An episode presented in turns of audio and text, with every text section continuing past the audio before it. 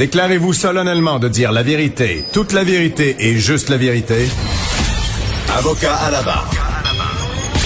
Avec François-David Bernier.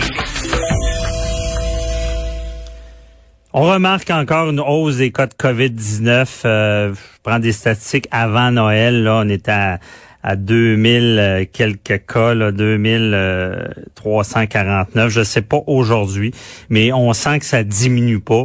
Malgré toutes les mesures qui sont prises, euh, on se demande euh, qu'est-ce qui se passe, comment ça, ça continue à monter. on semble voir que c'est bien établi dans comme le docteur Arruda dit, dans la communauté. Donc, ça se transmet entre les personnes, malgré qu'on, les, en ce moment, ben là, les, les commerces sont fermés. Euh, et euh, il y a Diane Lamar, pharmacienne, qui euh, qui l'a dit à LCN, il va falloir changer quelque chose. on voulait savoir qu'est-ce qu'il faut changer et on est avec Diane Lamar. Bonjour. Bonjour, Mme Bernier, ça va bien? Ça va bien, merci d'être avec nous. Diane, est-ce que on, on sent là, que ça continue à monter là? Euh, malgré toutes les mesures. Il y a les histoires de voyage, on en parlera tout à l'heure, mais euh, qu'est-ce qui se passe? Ben, il est certain qu'il y a des sources de contamination, de propagation euh, du virus qu'on connaît un peu mieux. Mhm. Quand on a commencé en mars, ben, le SARS-CoV-2, on pensait que c'était un petit frère du SARS-CoV-1 qu'on avait connu à Toronto en 2003, qui était un, virus de la même famille, coronavirus. Mais on pensait qu'ils étaient plus proches l'un de l'autre. Et là, on se rend compte qu'ils ont chacun leur parenté propre, leur identité propre, euh, et c'est peut-être des cousins un peu plus éloignés. Mais entre autres, mm-hmm. euh, ben, le SARS-CoV-1 à Toronto, il était très mortel euh, et un peu moins contagieux. Il n'y avait pas le temps, dans le fond, de se propager parce que les gens qui l'attrapaient décédaient rapidement. Alors, il s'est un peu auto-détruit lui-même. Notre SARS-CoV-2, il est beaucoup plus contagieux, moins mortel, mais quand même, on le voit, on est rendu à 8000 décès au Québec, là, c'est mhm. majeur, mais il est très, très contagieux. Le mode de propagation, si on commence à, le connaître un peu mieux. Alors, au début, et, il faut encore continuer à garder ça, mais se laver les mains, et, mais la propagation par les objets, elle est probablement moins importante que la propagation par les fameuses gouttelettes, ça c'est mhm. sûr, et même par les aérosols. L'aérosol, pour faire une image, c'est comme un panache de fumée. Alors, les gouttelettes, elles sont, euh, elles sont plus lourdes et quand elles sont émises par notre bouche, lorsqu'on parle, lorsqu'on crie, lorsqu'on chante, elles tombent par terre. L'aérosol, lui, il est capable de rester dans les airs et même de monter plus haut, un peu comme un panache de fumée, et de rester dans l'air pendant plusieurs minutes. Euh, ce qui fait que le, la durée du 15 minutes de contact, là, on, on en prend toute la mesure parce que si on parle avec quelqu'un qui émet beaucoup de ce virus euh, de façon tout à fait inconsciente, avant même d'avoir des symptômes. Là. Deux jours avant, on peut émettre ce genre de panache d'aérosol. Et donc, on le voit, ça propage beaucoup euh, le virus actuellement. Et, euh, les CDC, la santé publique américaine, reconnaît maintenant, on a de plus en plus dans la littérature de publications pour nous mettre en garde. Le SARS-CoV-2, ce virus qui nous donne la COVID, eh bien, il aime se propager par aérosol aussi. Ah. OK. Et aérosol, est-ce que le masque protège de ça ou ça, nous tombe dans les yeux de toute façon? Ben là, en fait, pour la plupart, pour la population en général, euh, si on respecte bien nos mesures du 2 mètres, euh, si on met un couvre-visage, euh, on peut penser qu'on a quand même une bonne protection, mais l'idée aussi, c'est vraiment le 2 mètres et la ventilation. Donc, on reste pas dans un tout petit local à se parler pendant une heure de temps.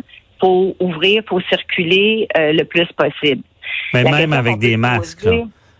Même avec des masques. Même avec des masques, exactement. Parce que les gens, je pense, se sentent protégés avec le masque tout le temps. Ouais, mais c'est prudent de, de, de, se garder le 2 mètres, ça c'est sûr. Mais là, on ajoute la ventilation, ouvrir une fenêtre, ouvrir une porte, faire circuler l'air. C'est pas juste la pureté de l'air, c'est vraiment la circulation de l'air qu'il faut favoriser. Alors mhm. ça, euh, c'est pas nécessaire d'ouvrir pendant des heures, mais de faire circuler l'air, c'est certainement euh, important.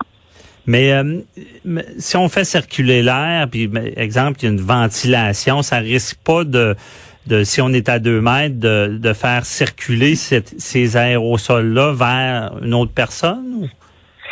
Ben là, en fait, c'est un peu ce qu'il faut faire attention, en fait, avec les ventilateurs. Quand on parle de ventiler les classes, euh, il y a mhm. une façon d'installer euh, des ventilateurs si on veut faire circuler. Par exemple, il y a des classes où on ne peut pas ouvrir les fenêtres. Si on peut ouvrir les fenêtres, la mesure de base reste la même, on ouvre les fenêtres, mais si on ne peut pas le faire, il y a une façon particulière de, de, de, faire en sorte mhm. qu'on va, on va installer le ventilateur approprié.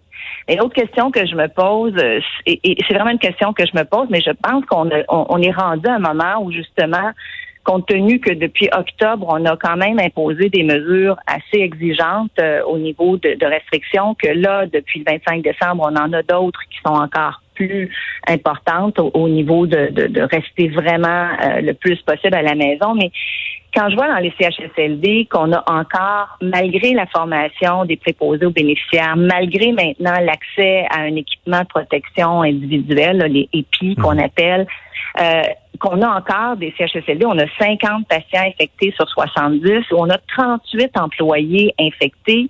Je me dis, ça se peut pas que tout ce monde-là ait pas fait les choses correctement. Il peut y avoir un ou deux personnes qui ont peut-être euh, été euh, un peu moins euh, vigilantes ou qui, par accident, par malchance, ont été en contact.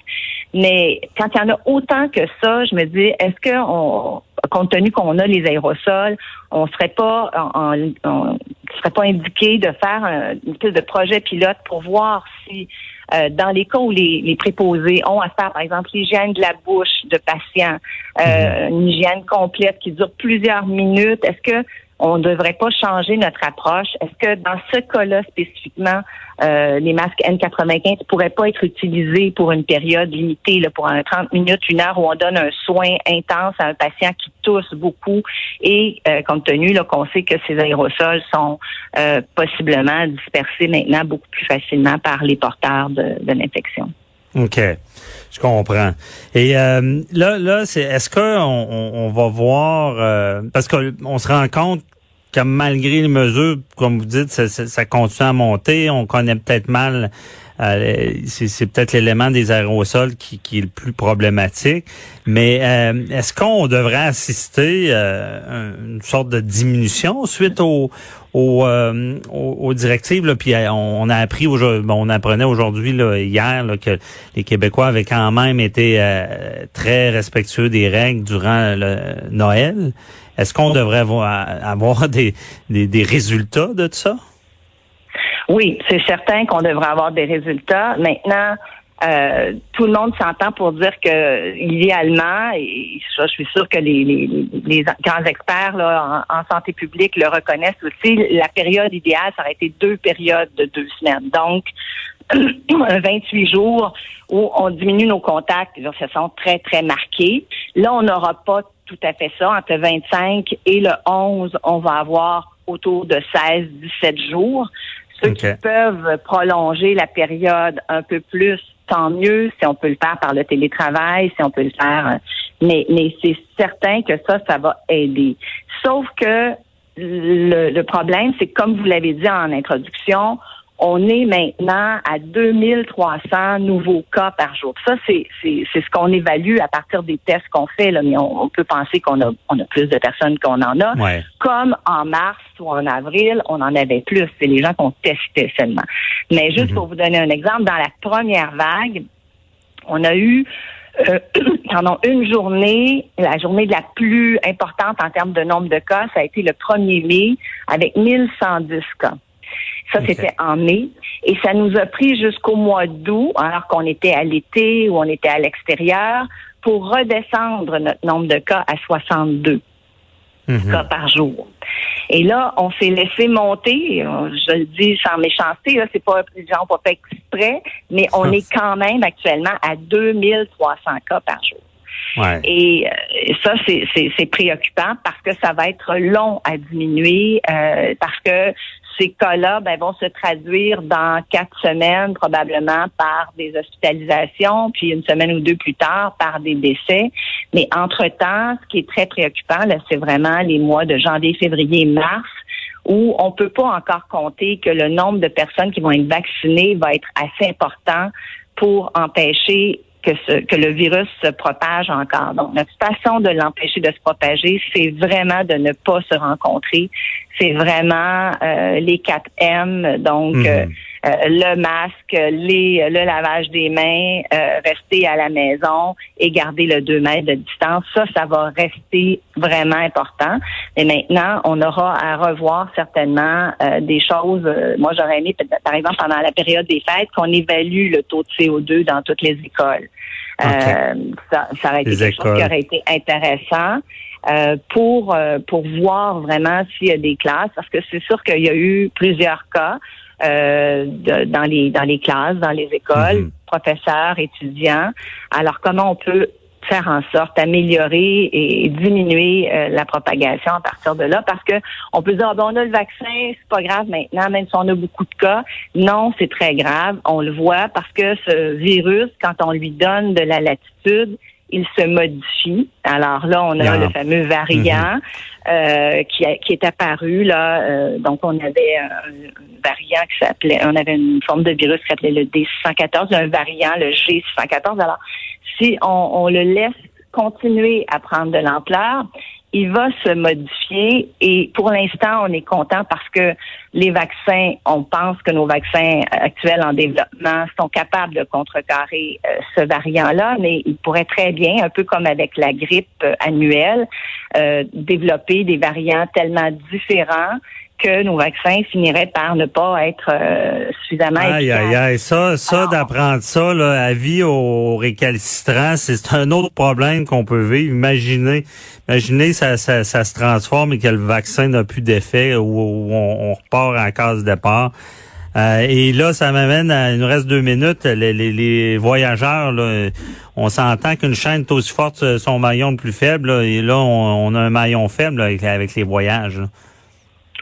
Ouais, il va falloir que les gens soient très respectueux de, de la quarantaine au retour. Euh, c'est euh, c'est fondamental parce que on est tous reliés les uns aux autres euh, et, et, les gens une des caractéristiques pernicieuses je vous dirais de ce virus insidieuse c'est que il est il est contagieux deux jours avant d'avoir les symptômes. Donc, on pense mhm. qu'on est très, très bien et on s'en rend pas compte.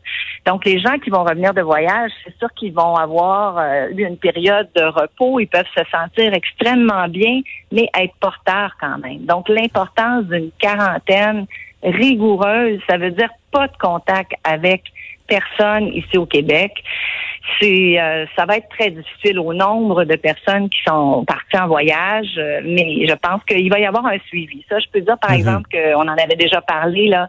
Il y a des rappels téléphoniques, il y a des vérifications, mais il y a personne qui peut être plus rigoureux que soi-même. Donc, si on s'autodiscipline, c'est nous qui sommes qui avons le contrôle sur nos déplacements. Bon, ben, c'est le message est lancé. Oui, euh, l'appel que si on a des amis, on n'accepte on, pas leur invitation s'ils ont été en voyage. On, se mhm. garde vraiment cette période de quarantaine euh, C'est ça, en espérant que dans, sur le terrain, ça soit respecté. On n'est pas encore au bracelet électronique, savoir s'ils sortent. Euh, merci beaucoup, Diane Lamar, très éclairant. Bonne journée. Merci, au revoir. Bye bye. Restez là, on revient sur une entrevue de l'année qui, qui, nous marque. C'est euh, l'entrevue avec Maître euh, Pierre-Hugues Miller sur le site dit son nom, quelqu'un qui voulait rester anonyme. Le tribunal l'a refusé. Restez là, à tout de suite.